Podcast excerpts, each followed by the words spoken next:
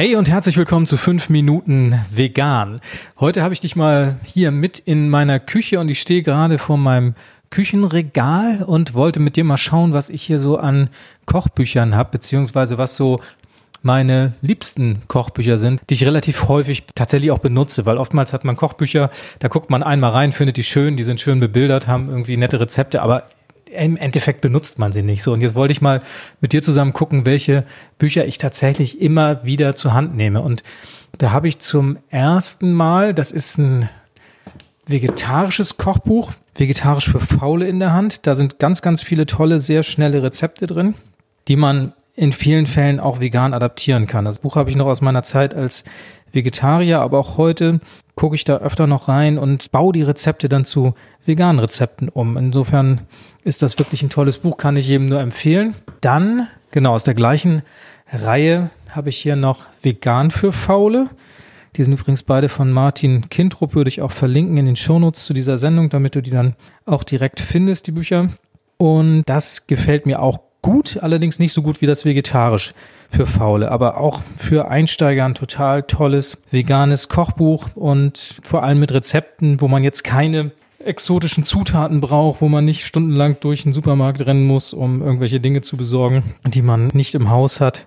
Alles sehr einfach, sehr gut beschrieben und tatsächlich auch schnell gemacht. Und das finde ich beim Kochen immer wichtig. Ich lasse mir natürlich auch gerne mal Zeit, aber in der Regel der Alltag ähm, macht es dann doch eher erforderlich, dass man Rezepte hat, die ja einfach und schnell umzusetzen sind. Und da bist du mit Vegan für Faule auf jeden Fall auf dem richtigen Weg. Dann gucke ich hier nochmal, was habe ich denn hier noch? Vegan für Einsteiger von Rüdiger Dahlke. Dem geht ein ganzer Teil, ja, vegane Informationen, vegane Grundlagen voraus. Das finde ich immer ganz nett ist für jemanden, der sich neu mit der veganen Ernährung beschäftigt. Auf jeden Fall sehr interessant. Wenn man nachher kocht, äh, guckt man natürlich eher auf den Rezeptteil. Auch hier habe ich einige Markierungen drin und da sind einige Rezepte drin, die ich immer mal wieder mache. Und dann habe ich hier noch, ach so, genau, an dem scheiden sich immer die Geister, Attila Hildmann, vegan for Starters.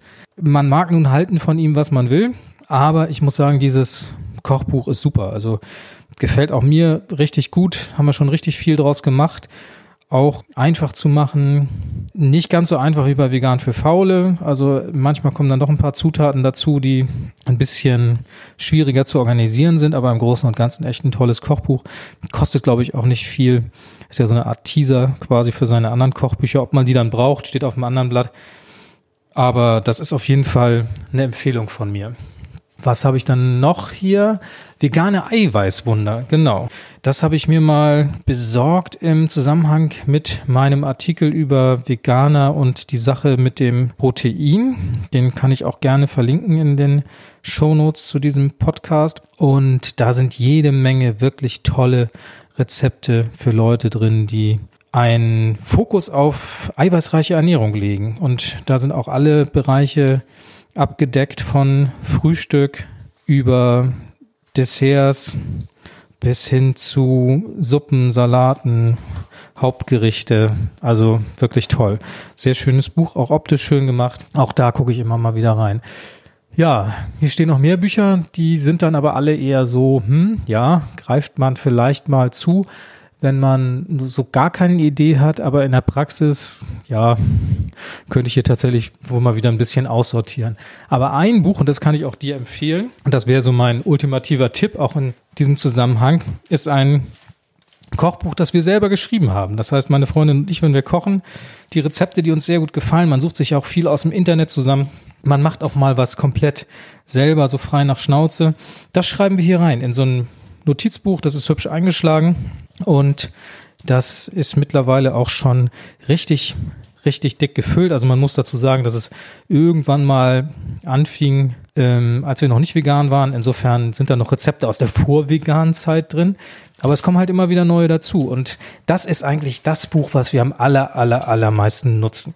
Da gucken wir immer wieder rein, weil das wirklich Rezepte sind, die wir gerne mögen, die wir öfter schon gemacht haben. Und das kann ich dir nur ans Herz legen, auch so dein eigenes persönliches Kochbuch, Schrägstrich, Kochnotizbuch anzulegen. Da hast du bestimmt viel Freude dran auf Dauer. So, das war der Blick in mein Kochbuchregal. Ich hoffe, du hattest ein bisschen Spaß dabei und es war der ein oder andere Tipp dabei.